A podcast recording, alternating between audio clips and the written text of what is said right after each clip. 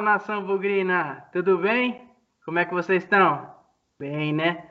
Pessoal, mais uma vez aqui a gente está dando continuidade à nossa parceria entre o Bugricast e o Zona Bugrina.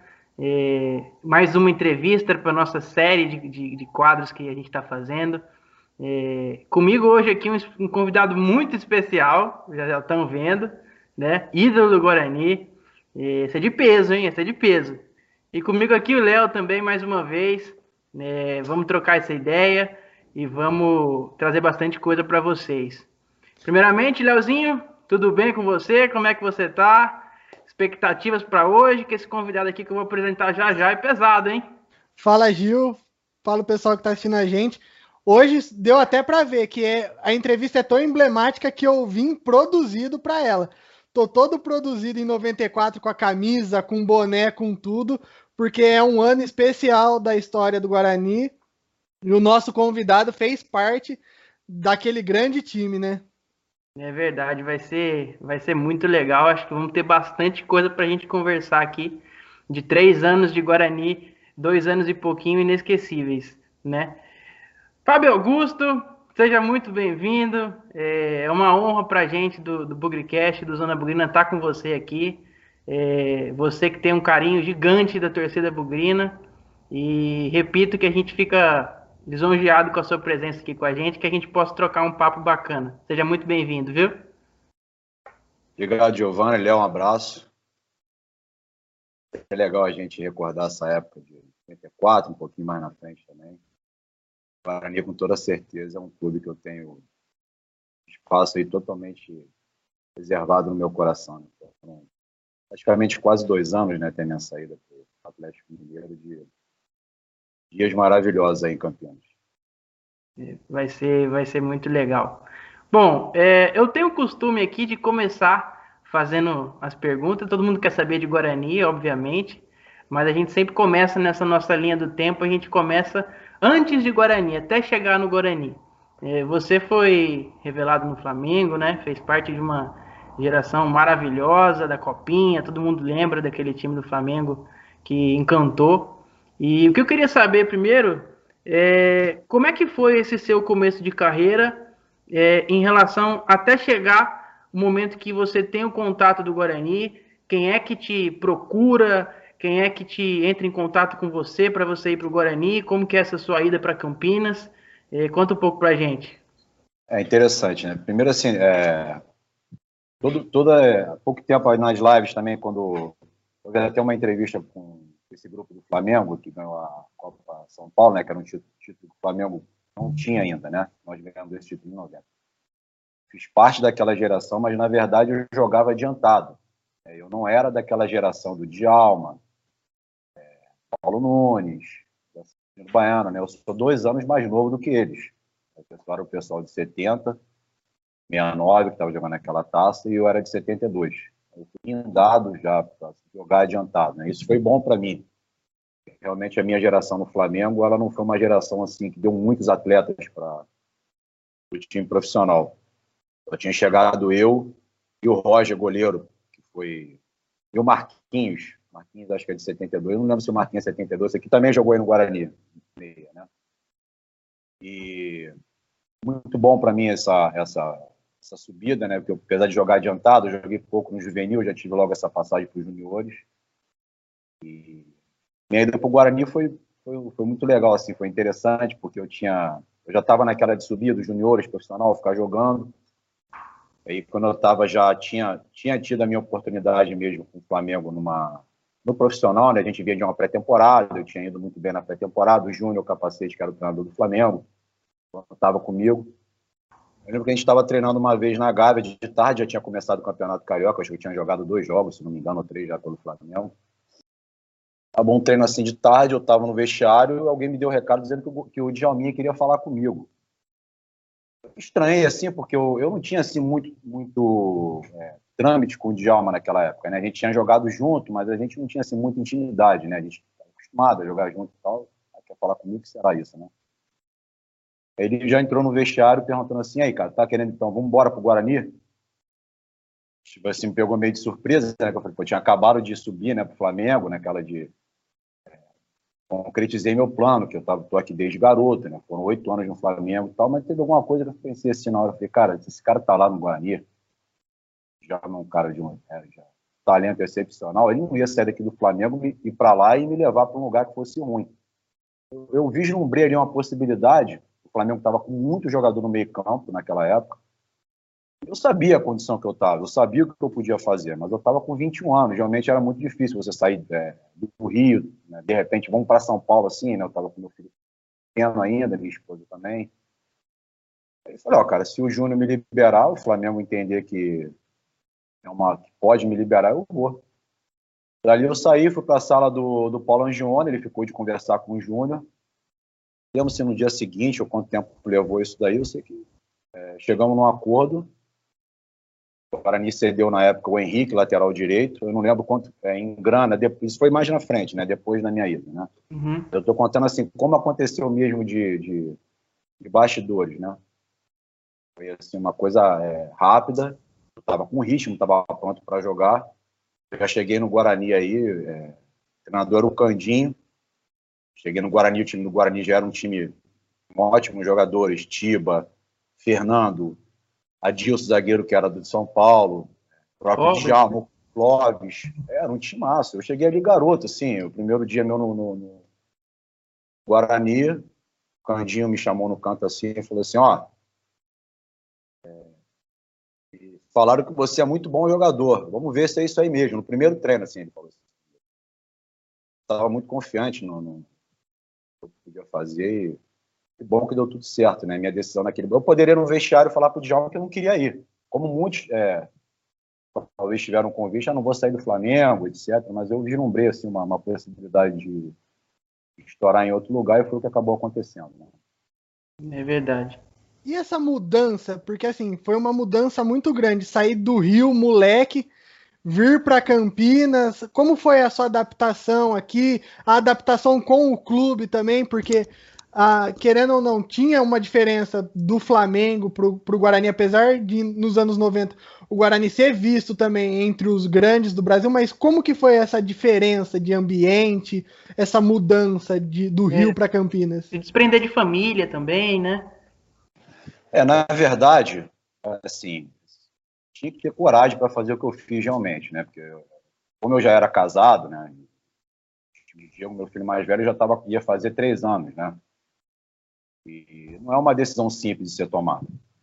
Eu tenho que, tipo, eu saí do Rio ali, do eu estava acostumado a estar com meus familiares, eu tinha um outro plano de vida naquele momento. Era continuar no Flamengo e etc, etc. De repente, do nada, mudou tudo. Como eu estou falando, você tem que estar confiante do teu trabalho, sabendo o que você pode fazer. Eu, eu tinha noção do que eu, do, do que eu poderia fazer, de onde eu poderia chegar. Poderia dar errado? Poderia. Mas eu tive, logo que eu cheguei assim, eu não vi muita diferença o Djalma já tinha falado para mim, cara, você não vai é, sentir muita diferença do Guarani, é um tipo, porque eu não conhecia assim, muito bem a estrutura do Guarani, na verdade eu não conhecia, né? Uhum. Mas quando eu cheguei, eu fiquei realmente assim, é... dizer, não, nem surpreso, né? Eu não esperava que um time assim do interior de Campinas tivesse aquela estrutura. O Guarani já tinha um laboratório de biologia, o Guarani tinha um time, não era, tinha um elenco muito bom, o Guarani pagava salários em dia. Eu já saí do Flamengo naquela época com salário atrasado quando eu fui para o Guarani. O Flamengo não tinha pago nem as luvas no meu contrato. Se não me engano, não me engano, eu tenho quase certeza que o Flamengo ainda passou isso para o Guarani poder me pagar. O Flamengo já estava com muita dificuldade financeira naquela época. Parece uhum. assim.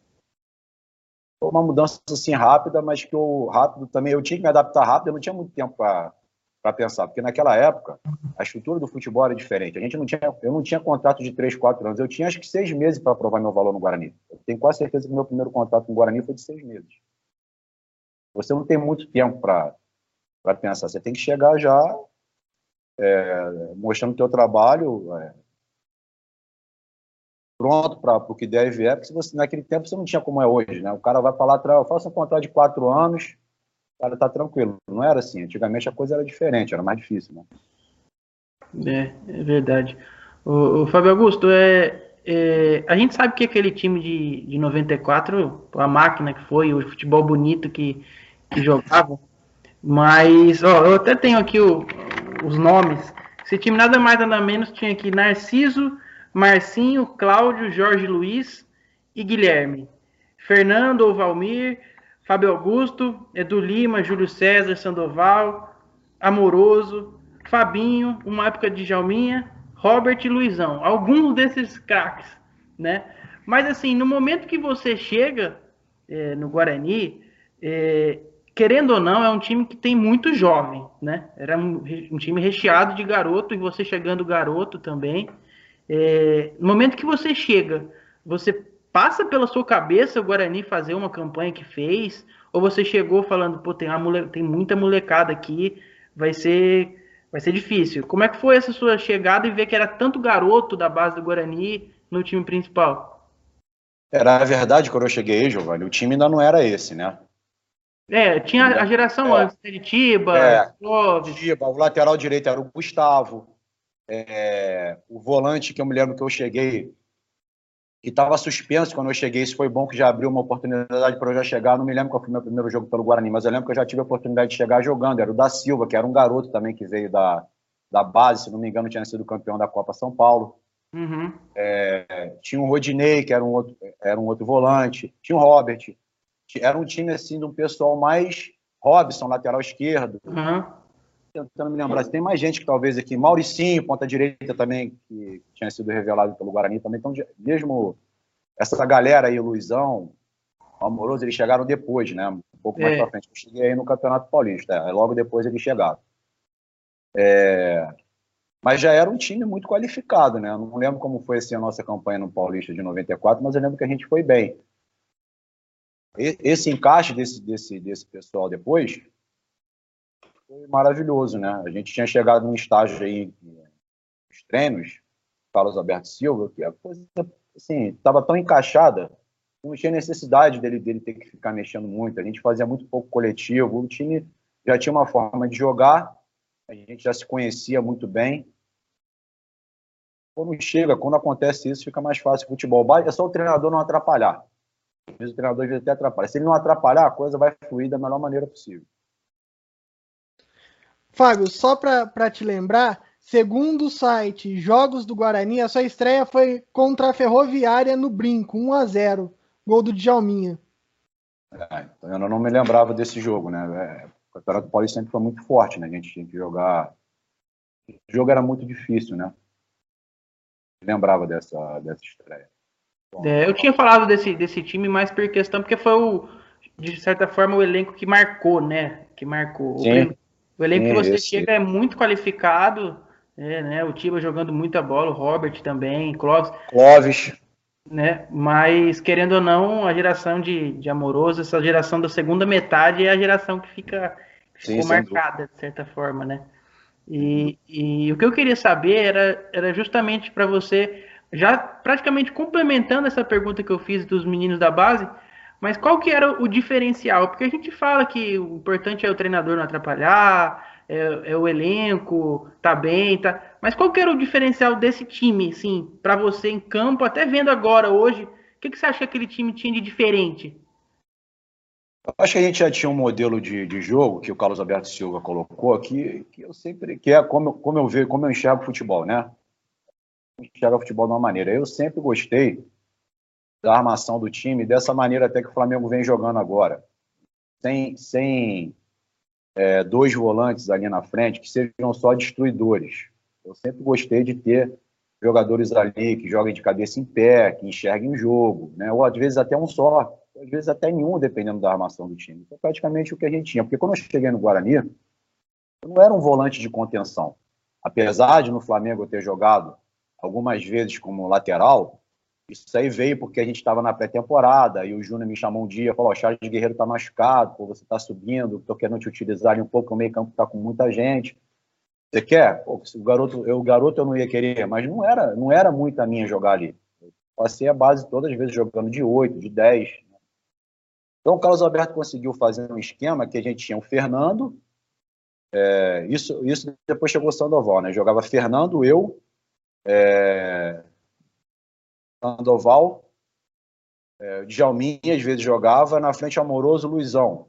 Né? Uhum. Às vezes mudava, mudava muito pouco, mas era mais ou menos, a gente não tinha, o único cara que era é, mais de marcação assim fixa era o Fernando, a gente tinha uma mobilidade ali muito grande, A gente tinha dois laterais que subiam muito, que eram o Marcinho e o Guilherme. Eles uhum. apoiavam praticamente, às vezes, os dois ao mesmo tempo até. Você pegar uma bola no meio campo, olhar para frente, ver o Amoroso e o Luizão na frente, isso é bom para qualquer meio campista, né? Opções fortíssimas na frente. A zaga. Era o Jorge Luiz que sabia jogar, o Cláudio era um cara mais agressivo, mas que também sabia jogar, ou seja, tinha alguns jogadores do lado de fora que entravam muito bem, o Edu Lima, o Fabinho, aqui, se eu começar a citar o nome, eu vou até ser injusto. Né? César. Júlio César, que chegou depois, foi importante pra caramba pra gente depois, que era um jogador também. É, é, encaixou o time uma forma de jogar que hoje tem muita gente que usa isso. A gente, é, eu não tinha uma, um posicionamento muito fixo, eu podia é, rodar. É, o Djalma também, o, depois saiu, depois o Amoroso entrou muito bem, porque quando o Djalma saiu, o Amoroso veio jogar um pouco mais recuado, né? E entrou o Edu Lima na frente para ficar jogando com, com o Luizão em algumas partidas. Então, assim, ficou muito bem encaixado, né? Que é difícil isso acontecer com, um time desse jeito. A gente conseguiu um esquema de jogo, um modelo assim que a gente já entrava em campo muito ciente do que a gente ia fazer. É. Uma das perguntas que a gente mais recebeu é sobre uma pessoa que você já falou bastante o nome, que é o Carlos Alberto. O pessoal tem muita curiosidade de saber como que era esse relacionamento do Carlos Alberto com os atletas, como que ele era fora de campo, nos bastidores, porque a gente tem aquela imagem do, do Carlos Alberto sério, na beira do campo, um homem de poucas palavras. Aí, aí muita gente fica curioso para saber como que era o Carlos Alberto fora de campo, o Carlos Alberto nos bastidores. Essa, essa maneira dele ser sério, ele, ele, ele era com a gente também. Ele era um cara muito exigente. Às vezes a gente estava ganhando o jogo e ele reclamava. Isso era muito bom, porque ele não deixava o time ficar na zona de conforto. Uma coisa que eu sempre percebia no, no Carlos era que ele estava sempre do nosso lado, ele comprava nossa briga, né? Ele era um cara muito do lado dos atletas, ele, ele, ele entendia muito o que a gente falava com ele, era um treinador que, ao mesmo tempo que ele cobrava, mas se a gente andasse na linha com ele, é, deixasse é, brecha ali para não fosse, vamos dizer, é, comportamentos antiprofissionais. Se a gente andasse na linha com ele, ele era um cara que estava o tempo todo ao nosso favor, que se preocupava com tudo. Eu me lembro que ele se preocupava, às vezes, até com a nossa alimentação. A gente ia jogar fora, eu via ele preocupado com os jogos mais decisivos, se alguém podia botar alguma coisa na nossa comida. Era um cara assim que pensava em tudo e era realmente muito exigente, mas era um cara que deixava a gente trabalhar à vontade. Um dos treinadores assim que eu tive que, que eu aprendi muito com ele. Era um cara muito de grupo, assim, vamos dizer, né? Apesar de ter essa imagem para fora, assim, das pessoas ser um cara muito sério, ele era um cara que, que deixava a gente muito à vontade ali no ambiente de trabalho, mas é um treinador que cobrava muito, né? Isso é inegável. É, pô, Carlos Alberto Silva, acho que, se não o, um, entre os principais ídolos do Guarani, que Deus o tenha, né? E tanta coisa pelo Bugrão, 78, 94, é, é maravilhoso, que, que técnico. E o Fábio Augusto, e como é que era é, em relação a. É, todo mundo fala daquele time, não tem como né, não falar e dar um destaque a ser, né, amoroso de Jalminho e Luizão, né? É, é algo que ficou marcado. E como é que era a sua relação com eles? Como é que era o bate-papo com eles é, é, é no vestiário? Se você, eles já tinham, é, você juntamente marcou também junto os sonhos, se o Carlos Alberto Silva segurava o, o ânimo, as vontades de. Como é que era eh, a sua relação com esses três especificamente, que também se tornaram ídolos do Guarani? É, o Djalma, o Djalma especificamente, apesar da gente ter jogado junto no Flamengo, eu não era amigo do Djalma, a gente inclusive tinha tido até alguns aborrecimentos jogando na época de juniores, o Djalma era um cara chato. Sim, né, jogando. personalidade, né? Difícil. É, isso. É. Mas quando eu cheguei no Guarani, é, ele tinha né, é, indicado, vamos dizer assim, minha contratação. E aquilo me deixou feliz, porque ele, ele tinha N atletas que ele poderia ter indicado do Flamengo, uhum. dar nomes aqui. Para mim foi, uma surpresa muito boa de ter falado de mim, né? Então, depois a gente se fez uma amizade muito boa, que se fortaleceu muito é, em Campinas, né? inclusive é, fora de campo. O Amoroso eu não conhecia, o Luizão também não, mas também são dois amigos que eu tenho, amoroso há pouco tempo, agora até falei com ele no telefone, fortaleceu muito. Eram, eram três atletas que a gente jogava ali, eu jogava, eu jogava um pouco mais para trás, um pouco mais para frente, né? Que a gente sabia que eram três homens que poderiam resolver o jogo para a gente a qualquer momento, né? Era o nosso, o nosso trio decisivo, vamos dizer assim, né? E isso abria espaço para quem vinha de trás também, para mim, para o próprio Fernando que chegava, para o Sandoval como estava. Uhum. É, boa assim, a relação com eles, tanto dentro do campo como fora do campo. Eu não me lembro assim, de ter jogado num outro clube gente tenha construído um ambiente assim tão bom, porque tem muito isso no futebol aí, de família, etc., mas isso é tudo balela. Né? O time toma três porradas, acaba a família rápido. Tem... O que vale no futebol é vencer, mas a gente ali no Guarani tinha um bom ambiente de trabalho, independente do que é. Claro, ser brigas, sempre acontece isso, né? Um grupo, são 30, 30, 28 jogadores, são diferentes. Mas dentro, dentro dos times que eu joguei, eu acho que assim, disparado, apesar da qualidade do que começa a ter vaidade, essas coisas, mas esse time de 94 aí foi o time que eu acho que foi um ambiente assim, melhor que eu tive para convivência, vamos dizer assim, com os atletas. Né? Legal. Leozinho, comentário? Eu queria só saber assim, porque a gente comentou três nomes que até hoje são nomes considerados de peso no Guarani, que é Djalminha, Amoroso e Luizão. Mas dentro disso tudo, seu nome também é muito forte. E era um jogador também novato, tudo. Como que é essa sensação do carinho da torcida até hoje, lembrando aquele time de 94 e falar, o Fábio Augusto é, é um jogador que, que a torcida gosta, é um cara que, que a torcida tem um carinho. É, acho que é perceptível isso porque até ele vê os comentários nas nossas páginas, a torcida sempre fala com muito carinho, muita saudade de você. É até o, a sua participação aqui é pedido de torcedor, né? É pedido de um amigo nosso que estava doido para ver essa entrevista. Como é que é esse carinho? É, eu fico feliz com isso. De, isso é recíproco também, né? Que eu falo quando a gente, quando a gente vai bem num clube, na, na cidade, isso é, é muito legal, né? É claro que o time do, do Guarani não era só amor, o Djalma Amoroso Luizão, mas é inegável que eles, por estarem mais próximos do gol, acabavam, é, pelo talento deles também, capacidade técnica deles, né, ficarem mais em evidência. Mas tinha toda uma construção para isso também. Eu acho que mais pela minha regularidade, né? Acho que eu passei muitos jogos no Guarani, é, tendo boas atuações e tendo uma boa regularidade, né? a ponto de. Eu lembro logo assim que eu cheguei no Guarani, eu não sei, eu não sei se vocês lembram disso. É, eu tive uma. A, sei se vocês iam perguntar isso mais para frente, né? É, uma situação para ir embora para o Atalanta da Itália, isso não se concretizou na época. Estava com 22 anos, o Guarani já ia lucrar com essa venda, então não é como é hoje, né? A gente tinha uhum. essa questão do passe e um monte de coisas que envolve isso. Eu fico muito feliz com esse reconhecimento. Eu tive jogos assim, para mim, pessoalmente, memoráveis aí no Guarani, atuação assim, que eu guardo com muito carinho.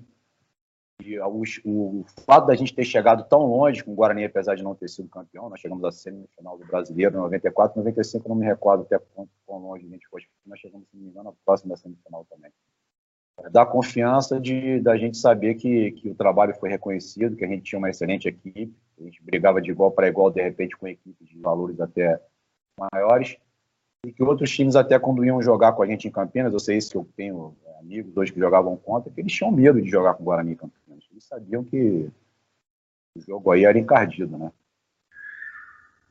É, o Léo, é, eu estava pensando aqui, é, dessa transição de 94 para 95, né? E, e, antes dessa transição a gente tem a fase final e tem até uma pergunta do Pezão, nosso grande amigo, inclusive um abraço para ele, é, que é sobre o jogo do São Paulo, né? E, e qual é a pergunta mesmo, Léo? É, ele perguntou o seguinte: depois da derrota para o São Paulo no Morumbi, o Guarani vai para Águas de Lindóia se preparar para o jogo de volta. Como que foi essa preparação? O que, que rolou lá no, nessa intertemporada, esse meio tempo até o jogo de volta? E um pouquinho também do ambiente, como foi aquele 4 a 2 o, o Guarani sempre treinou muito forte, né? É, eu lembro que eu sempre fui um cara que treinei bastante. E quando eu cheguei no Guarani, o Guarani já tinha uma maneira de treinar, não que fosse diferente do Flamengo, né? Porque tem, tem essa tem essa, essa fala aí que no Rio se treina pouco, né? Se treina, se treina bem, sempre se treinou bem, mas eu acho que o Guarani é, tinha uma maneira de treinar um pouco mais agressiva, né? Essa, essa intertempo, eu não me lembro quantos, quantos dias nós ficamos em Água de Lindóia, mas foi uma preparação forte, intensa, né? E resultou naquilo que vocês viram, né? No, no jogo de volta, né? Nós simplesmente pegamos São Paulo é, praticamente completo, né? Não me recordo bem, mas estava praticamente completo. Ah, demos um banho de bola no São Paulo. E não era qualquer time, né? mundial, né? São Paulo bicampeão então, mundial, Tele Santana. É, só isso. Né? A gente conseguiu botar o São Paulo ali para baixo, né? Não era qualquer time, para vocês verem a qualidade do nível que a gente tinha alcançado tecnicamente, taticamente, para fazer isso com aquela equipe do São Paulo, né? É. E aí, depois desse jogo do São Paulo, é, a gente tem a semifinal, né? Emblemática. Inclusive, essa pergunta é, vem, do, vem do Brunão, é um cara que até que deu a luz para a gente é, conseguir atrás de você, fazer esse convite para você participar. E ele pergunta justamente do jogo contra o Palmeiras, né? A gente tem a lesão do Amoroso, né? É, o Djalminha já tinha ido, né? Nessa, nessa época. É, e o Palmeiras Parmalat de Luxemburgo, pô, tem nem que dizer, um time timaço. Mas se o Amoroso tivesse em campo, o Guarani era campeão? a gente falar isso hoje é complicado, mas é. Eu não quero tirar o mérito também do Júlio César que entrou no lugar dele, né? Sim, que, até fez, que até fez gol em São Paulo, né? Mas é, a nossa a porcentagem aí aumentaria, né? Que o Amoroso estava numa fase que ele estava fazendo gol de até dormindo, né? Brincava com ele, né? Que até dormindo ele fazia gol. O era um cara que a bola procurava ele dentro da área, ele sabia fazer gol parece que é uma coisa fácil, mas não é, né? Se fosse fácil fazer gol, tava todo mundo rico. O tinha esse dom, né? Tem, né? Tá vivo ainda. É, mas é óbvio que se ele tivesse, a gente teria mais chance, né? E o baque foi grande? O baque de. Vocês estavam bem confiantes nesse, em chegar numa final? Como é que estava o, o, clima dos jogadores? A gente em São Paulo, um jogo muito difícil em São Paulo, né? No Pacaembu lembro quando terminou em São Paulo, se foi 2x1. Um. A gente saiu na frente com o gol do Júlio César, não foi isso? E o Palmeiras depois virou o jogo, né? Não sei se 2x1, um, acho que 2x1 um ou 3x1, não me recordo. 3x1. A gente se abriu. O jogo de volta, o jogo estava muito duro, nós tomamos um gol assim bobo, eu me lembro, uma bola atravessada assim na nossa área, eu não lembro quem estava fazendo a cobertura aqui do Marcinho, achou que a bola ia sair, o Rivaldo veio por trás e fez o gol. Uhum. Então eu, bater de pênalti, acho que terminou 1 a 1 em Campinas, não foi isso? 2 a 1 O Rivaldo fez, fez outro depois. É, é e o time do, o time do Palmeiras é, também era um time que estava entrosado, tinha feito grandes contratações, mas acho que foi um jogo que a gente jogou de igual para igual, não, não, deixamos nada a desejar. A gente, tanto o Palmeiras como o Guarani poderia ter levado, foi um jogo aberto, nós fomos para cima, tanto, tanto em Campinas como em São Paulo, nós jogamos do mesmo jeito. Nós não fomos para São Paulo é, jogar é, é, o que eu falo, é personalidade do time. O time, quando é bom, sabe o que ele pode fazer. Não tem essa, vamos jogar lá, vamos jogar recuado, vamos jogar com 50 volantes. O time vai vai jogar da maneira que ele está acostumado a jogar.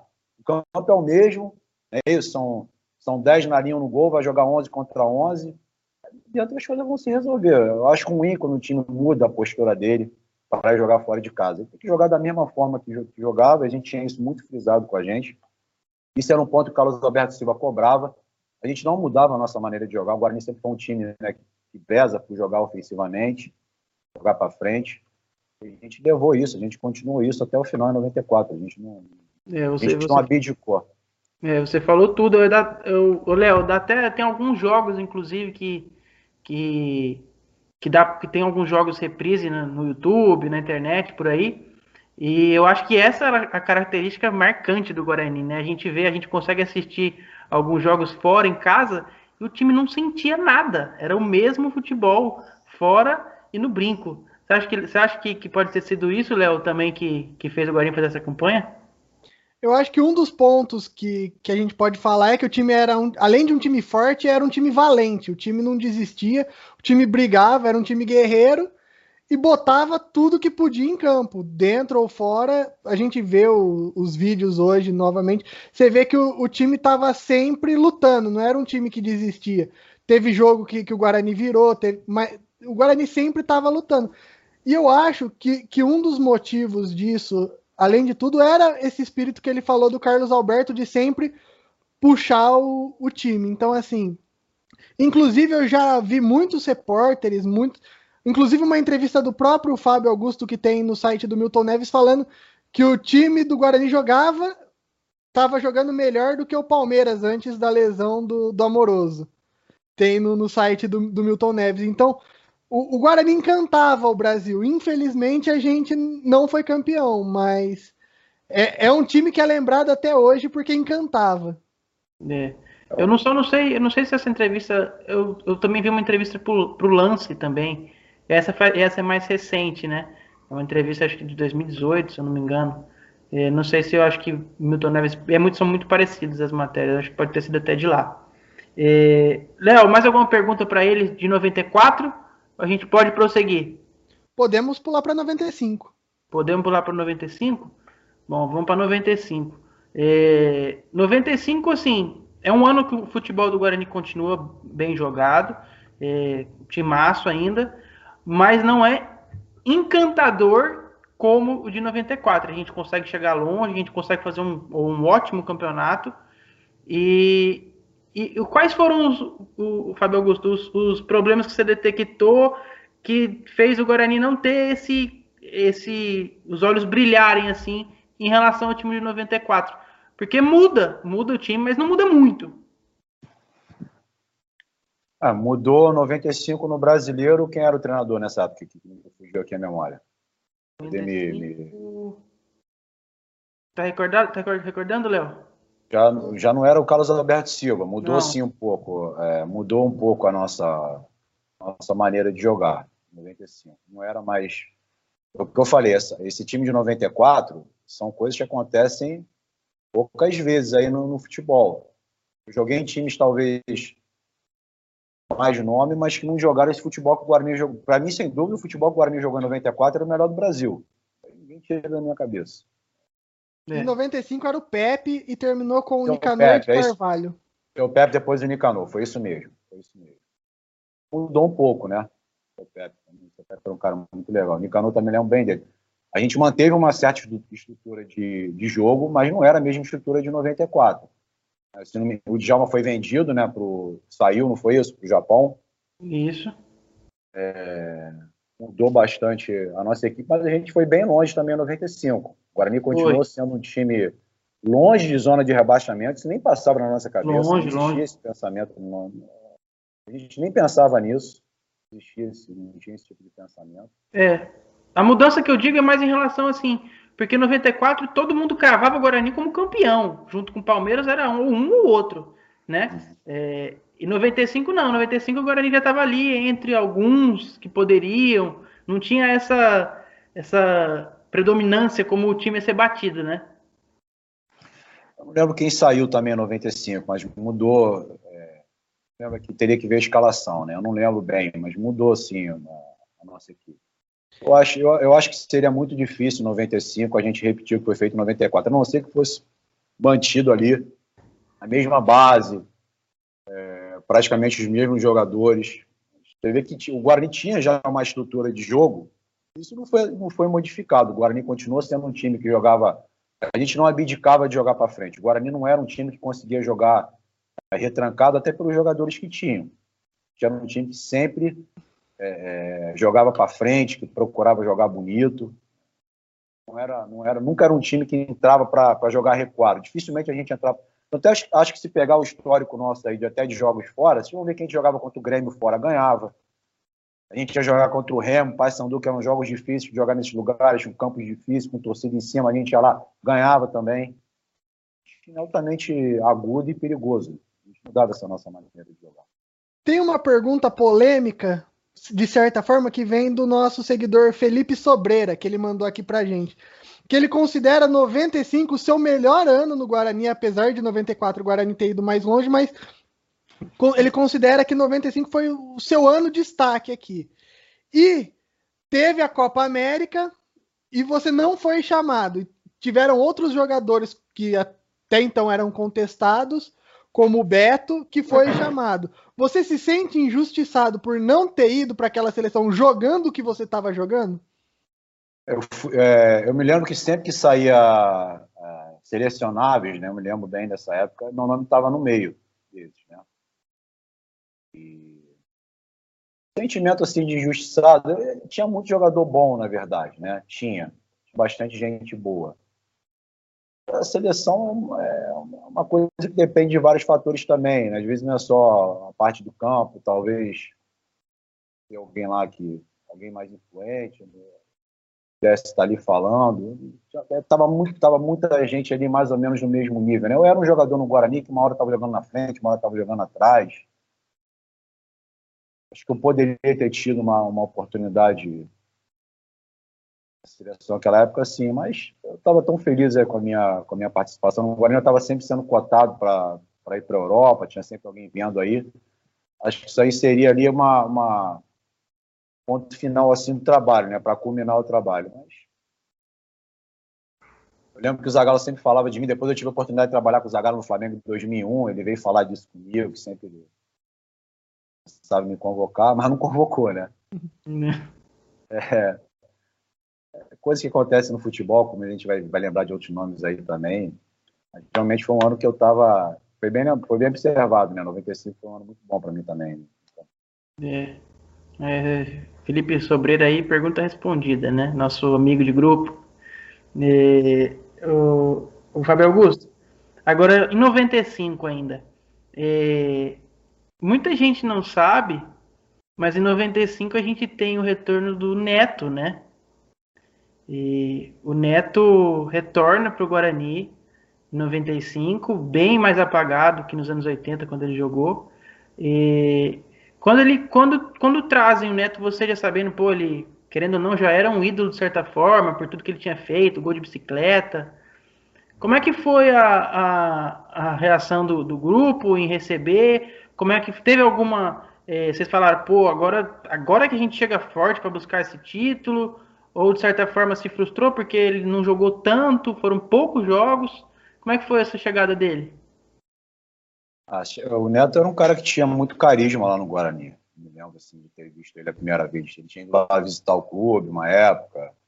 Passei por ele assim. O Neto foi um cara importante na minha carreira no Guarani também, que eu me lembro que ele deu uma entrevista pro Cartão Verde lembro que eu vi essa entrevista, estava em casa e perguntaram para ele sobre um, algum jogador de meio campo. Eu lembro que ele me, me, elogiou muito nesse programa, falou que eu era um dos jogadores mais promissores do futebol brasileiro na. Isso foi logo assim que eu cheguei no Guarani, aquilo foi muito bom para mim.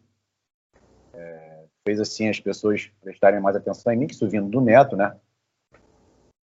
É uma opinião muito forte, né?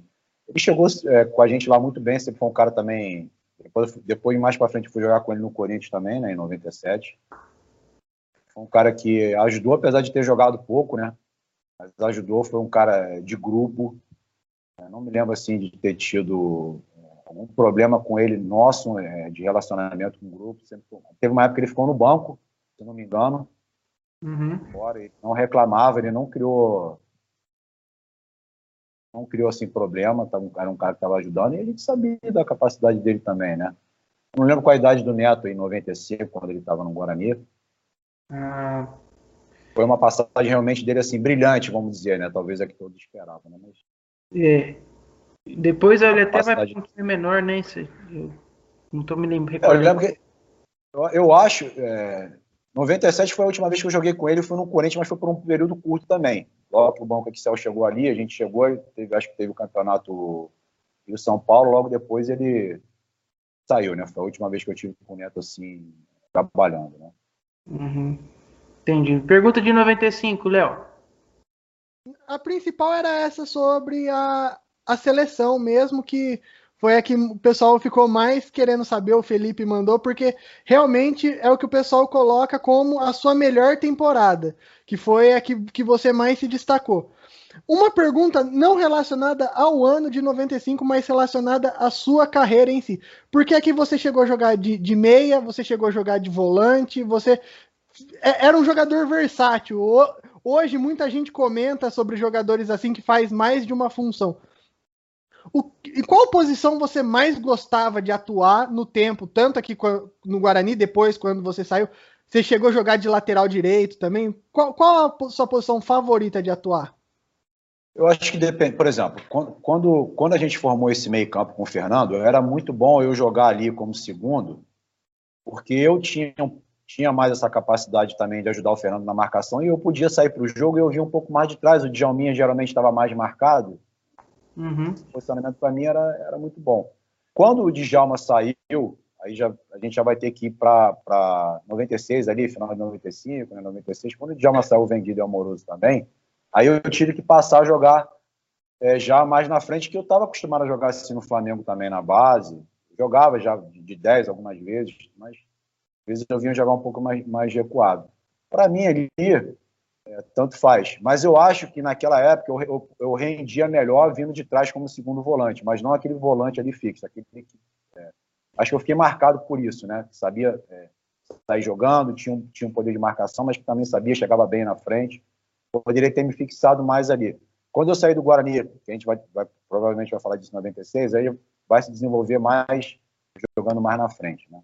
Lateral eu nunca gostei de jogar. Eu jogava é, geralmente porque o lateral direito às vezes estava lesionado.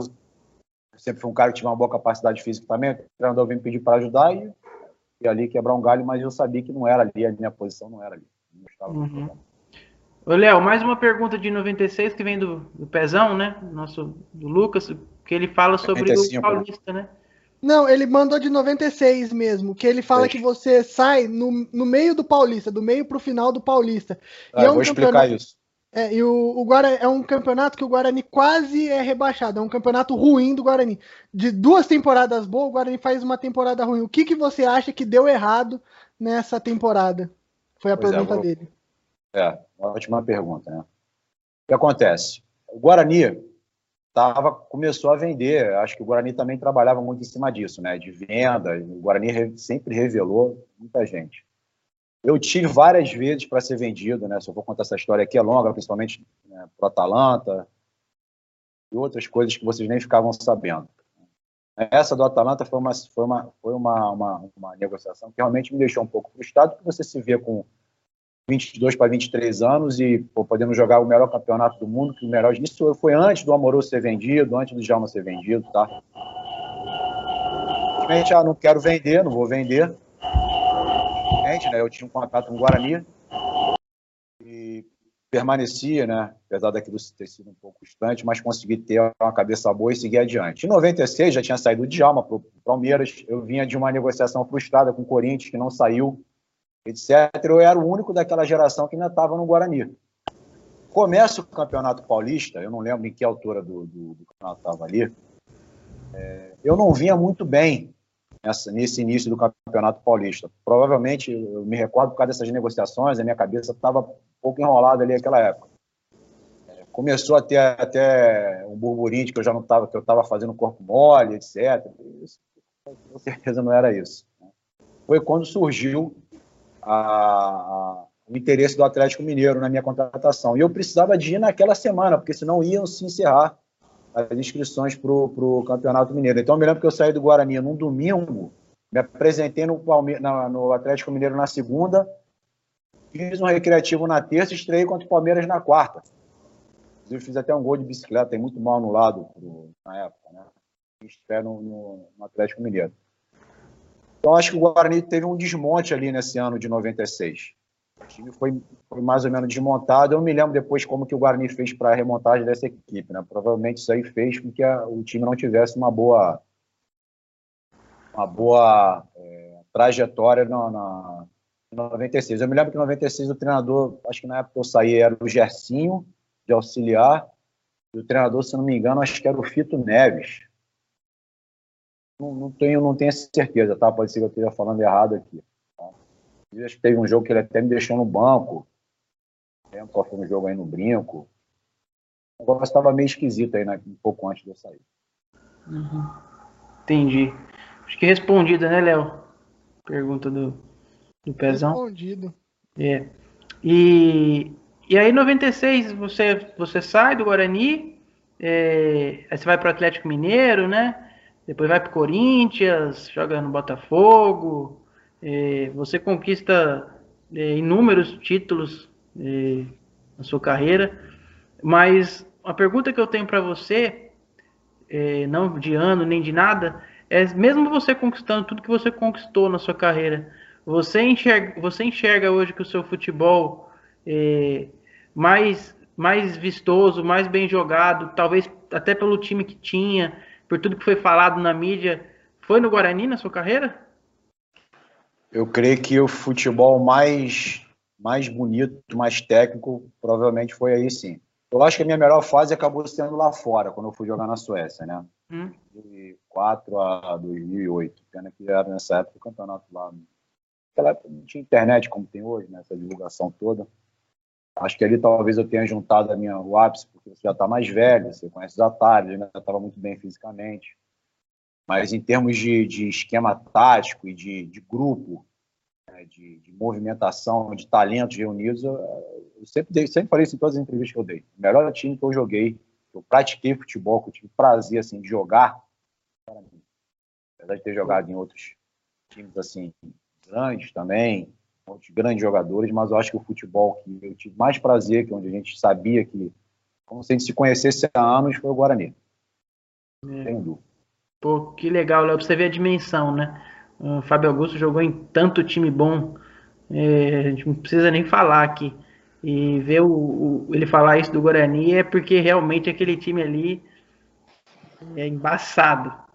E ele terminou a carreira não faz muito tempo, né, Fábio? Foi em 2012 que você encerra a sua carreira. Comenta um pouquinho pra gente do, do fim de carreira, como que foi.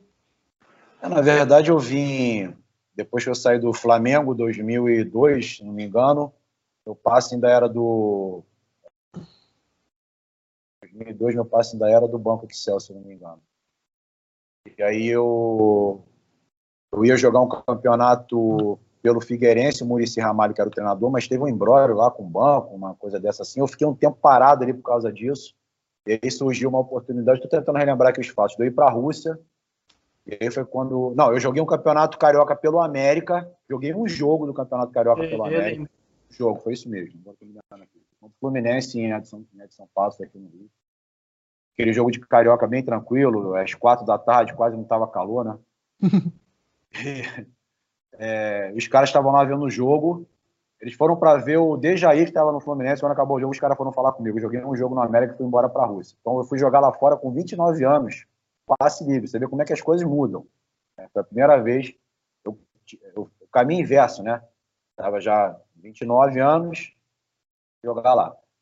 É, depois dali, era um contrato longo, eu acabei ficando menos que um ano e depois me transferi para a Suécia também, lá até 2008, vim para o Rio, joguei mais um, acho que mais um pouco no América, Campeonato Carioca, é, tive um acidente de moto gravíssimo aqui, estava de férias, tive um acidente de moto gravíssimo, me recuperei desse acidente, joguei o segundo turno do Campeonato Carioca pelo América, bem ainda, e aí depois ingressei é, pelo Djalminha de novo, o Djalma teve outra participação na minha carreira, ia ter as Olimpíadas Militares aqui no Rio, eles foram conversar com o Djalma, o Djalma falou que não tinha mais condição de jogar, me indicou, fui lá, fiquei praticamente com eles aí treinando e jogando dois anos.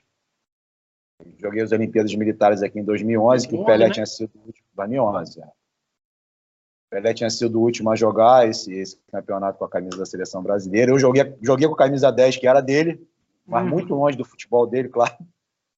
E depois encerrei a minha carreira no, no, no River, que o Marcão Marcão, que hoje está no Fluminense, foi treinar uhum. o River, me chamou o River do Piauí. A federação é, me levou para lá para jogar dois ou três meses. Ali foi meu último tiro, eu já estava assim, muito cansado. Aquela rotina de jogar quarta e domingo durante dois meses ali acabou comigo, já não dava Olha, assim, agora chega. Eu prefiro parar com vocês querendo que eu continue do que vocês, do que vocês querendo que eu pare e é. eu vá embora, né? E parar assim. Sabia que eu podia continuar ainda mais um pouco, mas eu escolhi parar assim numa boa. É, e, e, aí, o Fábio Augusto, você, você encerra sua carreira e você você chegou a ser técnico né, do, do Planaltina, né? É. Lembro acho que isso em 2016. Muito curto. É, muito curto. E, mas assim, você não. Quais são suas intenções? Assim, tem vontade de estar de, de tá mais próximo das quatro linhas hoje? Já teve, não, não deu certo? Como é que foi esse pós-aposentadoria? É, eu acho que a gente. Eu, eu me preparei para parar assim, né? Porque eu sabia que carreira de jogador de atleta de futebol é igual um modelo, né? Chega uma hora que você tem que parar, não adianta mais você continuar, você mexe com o seu corpo, precisa parar. É, você sai de um descarrego de adrenalina muito grande e de repente no dia seguinte você para. Dessa maneira.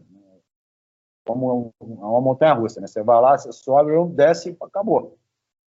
Tem que estar preparado para isso. Tem que estar consciente que a coisa funciona desse jeito. Né? Uhum. Então, eu fiz o curso de treinador da BTF, logo em seguida tive essa experiência como treinador já no profissional, num time de, de, de profissionais para jogar a segunda divisão Brasília.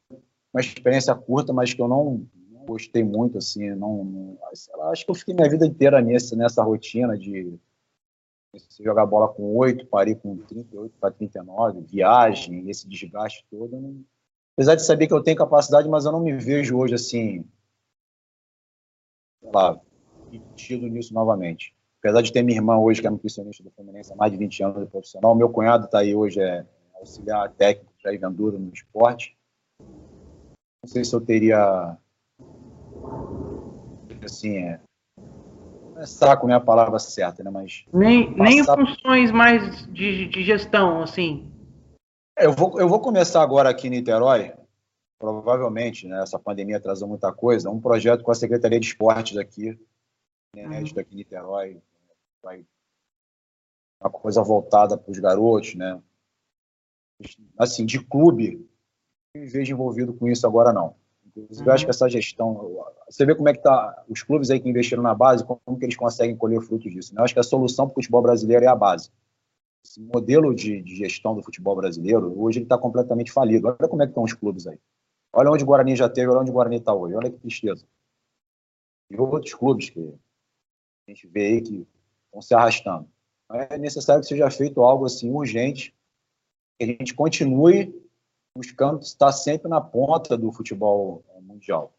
A solução disso é a base. O investimento hoje nosso tem que ser a base. O sonho do garoto hoje não é mais jogar no clube. Eu, quando estava no Flamengo, meu sonho era jogar no Flamengo. O garoto hoje que está no Flamengo, o sonho dele não é mais ficar ali, é jogar no, no, Real Madrid, no Barcelona. Isso praticamente acabou no Brasil. O Guarani, quantos jogadores revela hoje? Mais. Tem acompanhado muito aí a base, mas antigamente era uma safra, ano após ano, uma enxurrada de jogadores de Guarani. Vocês mesmo falaram aí, quando eu cheguei aí no profissional, quantos jogadores da base tinham aí? Tinham acabado de ser campeão da Copa São Paulo. É. Esse trabalho, né? Esse trabalho tem que continuar os clubes não fiquem reféns de ter que estar sempre vendendo um jogador para se sustentarem. Né? Isso é um buraco sem fundo. É. é. inclusive, você acabou respondendo a, a, praticamente uma das últimas perguntas que eu ia te fazer, que eu ia te perguntar justamente isso. É, se você acompanha hoje o Guarani, de certa forma, é, algumas notícias, claro. como está a estrutura do clube, e ia te perguntar o que o Guarani precisava fazer para tentar, pelo menos, chegar perto do que ele já foi. Acho que você já deu um spoiler aí do, do uso da base. Mas querendo ou não, eu não sei se você reparou, a gente aos pouquinhos, é lógico que em outra escala, o Guarani, né, Léo, tá voltando a usar os jogadores da base. É, hoje, o Guarani tem. São nove ou são dez meninos da base ingressados no elenco que vai disputar o Paulistão 2021. Então, assim, é quase um time inteiro. Desde goleiro, lateral, atacante, meia, tem de tudo. E já é, então já é um passinho, né, Fábio Augusto? Eu, eu acho que o, assim, o meu sonho era poder trabalhar num clube que você pudesse, desde o mirim, vamos dizer assim, né? O mirim é uma coisa um pouco mais, ou do infantil, do juvenil, ter um estilo de jogo já próximo do profissional. O Guarani é um clube que sempre teve na, sempre foi pioneiro nessas coisas. O Guarani sempre teve buscando na ponta. O Guarani sempre buscou ter fisiologia, sempre buscou ter ótimos profissionais. Sempre teve ótimos jogadores da base. Tem que manter esse trabalho. O clube que sempre, é, como a gente falou, sempre prezou por um futebol bonito, de revelar atletas, de fazer, de ter jogos memoráveis. Tem um estádio que é assim, vamos dizer, né, mítico, vamos dizer, né, que é o Brinco de Ouro, um estádio que posso dizer que eu conheci ele cada, porque a gente treinava ali também, né? A gente não só uhum. jogava. Então, se adapta ao campo. Eu, eu, eu, só pelas placas de propaganda, mais ou menos, já sabia onde eu estava, né? Tobogã, você vai se, se molda é, ao campo, né? Isso é maravilhoso. O Guarani tem que voltar a ter esse tipo de situação. Agora, isso tem a parte financeira. Eu não sei como anda. Os clubes também sofrem com isso, né? O país também atravessa um momento difícil economicamente. Isso se reflete nos clubes. A gente não tem como competir. Os clubes de fora, né? Vocês sabem disso. É difícil. Enquanto o Brasil também não se de equacionar economicamente, fica difícil para os clubes também lutarem contra essa, essa, essa competição desleal que tem dos europeus, né? Difícil. É, mas eu, eu acho que o caminho é esse, né, Léo? Eu acho que o Guarani está seguindo um caminho certo, de certa forma, é, dando oportunidade para esses garotos, não fazendo loucura. O Guarani passou um 2020 sem atrasar um mês de salário depois de muito tempo. É, isso já é um, um passo. E utilizando esses meninos, a gente consegue oportunizar eles e, de certa forma, é, conseguir render o nosso orçamento e conseguir contratar peças pontuais, porque logicamente que não dá para jogar a responsabilidade toda nos garotos, ainda mais no Campeonato Paulista, que é o mais disputado do país, né? Sim. Nesse primeiro semestre. Mas tem que oportunizar, tem que investir, é, ainda salário baixo, né? e pegar o orçamento de, pequeno que a gente tem e conseguir fazer contratação pontual. Eu vejo desse jeito, né, Léo? Sim. E eu, eu tenho uma última pergunta, na verdade é uma, não é uma pergunta em si, mas você jogou com muitos craques e você era um craque. Pensando no Fábio Augusto, camisa 8, segundo volante ali, você conseguiria montar um time com 11, assim que você fala, esse time, é espetacular para mim. Com, só com o jogador que você atuou, que você jogou com Júnior Baiano, Djalminha, Amoroso, Paulo Nunes e o Fábio Augusto, camisa 8 ali, segundo volante do time. Ah, mas eu ficaria de fora desse time aí. Se eu fosse matar, eu ficaria de fora. Tem, tem, tem, tem gente melhor do que eu aí para. Você queria que eu escalasse 11 dos caras que eu joguei? Isso, assim? com, com você ver. de 8. Missão, hein? Cara, Isso aqui vai pro ar no Brasil inteiro. Vou deixar a gente de fora aí, tá? Vamos, vamos tentar montar aqui. Essa, essa aí foi a pergunta mais difícil que teve até agora, hein? é os 45 tá, do segundo tempo. É, difícil. Tá, vamos lá. Goleiro, Tafarel. Ixi. Começou assim. É, lateral. De... É, eu tava na dúvida aqui entre ele e o Ronaldo. Olha, olha, olha só. O Ronaldo também foi um goleiraço. Eu vou começar a falar aqui, mas eu acho o Tafarel um cara assim mais vamos dizer assim, mais, mais, mais centrado ali, tá? Uhum. Assim. Então, Tafarel, lateral direito. Eu ficaria na dúvida entre o Alessandro, que jogou no Corinthians, nós jogamos junto no Flamengo, e o Marcinho, que jogou comigo aí no Guarani. Marcinho anunciou um lateral também. Vou, eu vou de Marcinho. Vou com o Marcinho. O Marcinho foi, fez parte de um time, para mim, inesquecível, né? É, zagueiro central. Central. Antônio Carlos, jogou comigo no, no Corinthians. Quarto zagueiro. É muita gente boa assim que você vai lembrar. Quarto zagueiro. É, assim, Gamarra. Nossa Flamengo, senhora. É... Tá fraco, viu? Lateral esquerdo. Lateral esquerdo. Calma que não chegou ainda no ataque, viu? Calma aí. Lateral esquerdo, André Luiz, que jogou comigo no Corinthians, que foi campeão mundial com São Paulo, né? Jogava uhum. de ala também. Quando a gente foi campeão paulista em 97 no Corinthians, ele, eu fazia ala direita e ele fazia ala esquerda. Isso era uma posição boa de jogar, de ala, não de lateral. André Luiz aí no lateral esquerdo. E agora vamos para o meio campo, né? Provavelmente no meio campo eu teria que botar três, porque eu vou ter que botar três na frente. Hum, aí eu vou deixar muito, vou ter que deixar muita gente. Eu não dá nem para mim, não dá, não dá para eu jogar. Você é o oito, você é o oito, ah, não tem como. Dá para eu jogar, tá? Vamos lá. Eu tenho que me escalar de qualquer jeito, eu tenho que me colocar nesse time. Ah, tem, né? Lógico. Tá, então vamos lá. É... Volante. colocar aí Fernando, Fernando, que jogou comigo no Guarani. Fernando. Que bola. Fernando, que, que, o Fernando não era um cara só que marcava, tá? Joguei uhum. com ele. O Fernando sabia jogar, por isso que eu estou colocando ele. Ele não era cabeça de bag. Fernando era um cara que sabia, marcava e sabia jogar. Tanto é que quando a gente jogava junto, ó, vai você, eu fico um pouquinho e tal, e tava, tava ok.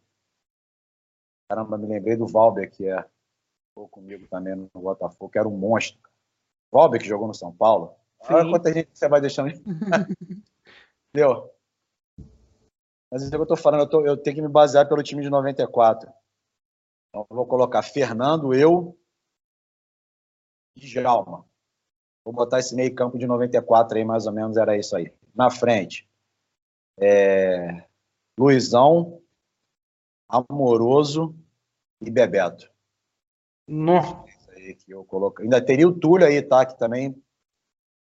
É, você deixou, você deixou o Túlio de fora. É impressionante. É, teria, que deixar, teria que deixar, porque aí, por exemplo, entre, eu tô falando por causa de esquema, né? Você vê, ele ou o Luizão, olha, olha, olha que, que, que, que decisão difícil. O Amoroso também teria que jogar, então vou botar aí na frente. Aí, tipo, não tem posição fixa, né? Bebeto, Amoroso e Luizão. Fernando e eu ali um pouquinho mais atrás, o Djalminha ali mais na frente de nós dois. Na frente, Bebeto, Amoroso e Luizão. É, manda a bola na área que é gol. Manda a bola Dá pra fazer área. um time razoável. que time massa, hein? Só jogou com craque. Olha isso daqui. Tá ó, fácil. Deixando, ó, não, olha aqui, tô deixando de fora Edilson. Tô deixando de fora o Petkovic, que provavelmente eu botaria no meu lugar aí nesse time. Nós jogamos também junto no, no Flamengo. Tô deixando de fora o Valber. Tô deixando de fora aí gente que teria vaga em seleção brasileira aí. Mas assim, que me veio aqui na cabeça nesse momento são esses aí. Tô fazendo injustiça, tô, mas nesse momento. Dá pra fazer um banco e dá pra fazer ainda uns não relacionados. Ah. Ó, Léo, presta atenção. Tafarel, Marcinho, Antônio Carlos, Gamarra e André Luiz. Fernando, Fábio Augusto e Djalminha. Amoroso, Bebeto e Luizão. Tá ruim? Dá pra jogar até Copa do Mundo com esse time que, que ganha. Treinador. Treinador. treinador. Boa. Tem muito treinador bom também, cara. Paulo Tuori, treinador bom aí, mas eu vou, eu vou, eu acho que o cara que eu tive mais marcante realmente, assim, esses caras todos, eu acho que foi o Carlos Alberto Silva mesmo. Que honra, Silva... Carlos Alberto Silva. Isso aqui tá anotado, isso aqui, isso aqui vai ficar gravado para mim. Leozinho, finalizamos aqui? Finalizamos. Queria agradecer o Fábio pela participação. Foi muito legal a conversa, muita história, muita coisa, assim. Eu sou de 95, eu nasci em 95, não acompanhei jogando, mas meu pai, assim, é um fã, acompanhou bastante. Então, assim, tô representando ele aqui também, representando o pessoal que queria estar tá batendo esse papo. Para mim é uma grande honra conversar com você, Fábio. Beleza, Léo. Para mim também, Giovanni. E desejo toda a sorte do mundo para vocês, né, no, no canal que vocês têm. Pessoal aí que eles possam gostar de tudo que a gente. Gente tinha muito mais história para contar, mas aí demandaria muito mais tempo. Né?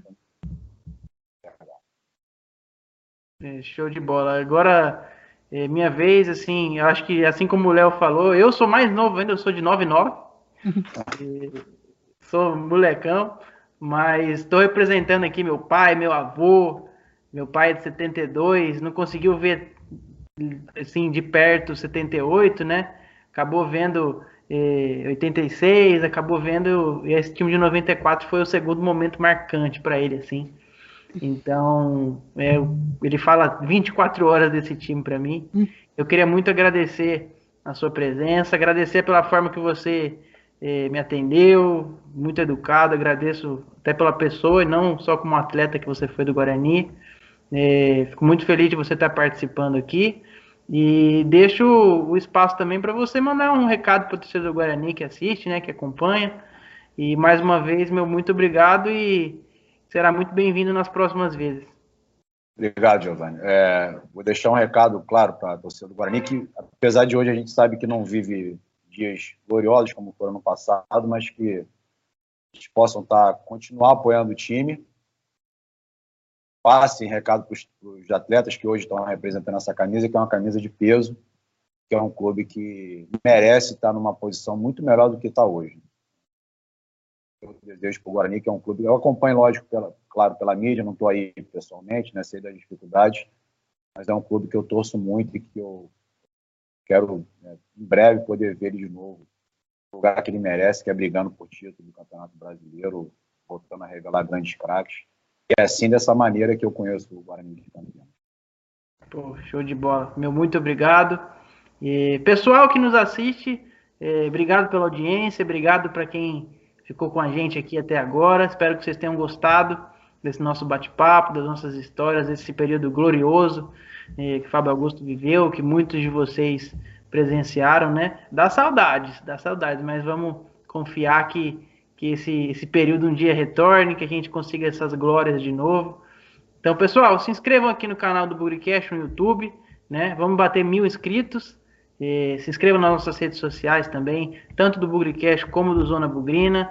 Né? Estamos no, no, Instagram, no Facebook, no Twitter. 24 horas Guarani para vocês, notícia, eh, bastidor, vídeo, entrevista, tem tudo para vocês. A gente espera que vocês gostem e acompanhem cada vez mais. Beleza? Obrigado, pessoal, e até a próxima. Avante, avante, meu bugre, que nós vibramos por ti, na vitória ou na derrota, hoje e sempre Guarani. É Guarani, é Guarani, é Guarani. Guarani.